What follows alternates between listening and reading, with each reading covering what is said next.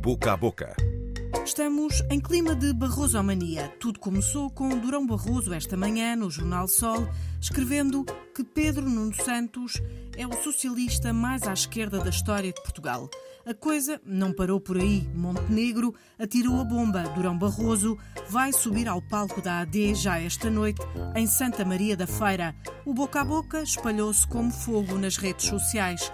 Ana Gomes entrou na jogada no X, apontando o dedo para, e agora vou citar, o camarada Veiga, o fanático marxista-leninista maoísta, tanto que chegou meteoricamente ao Comitê Central do MRPP.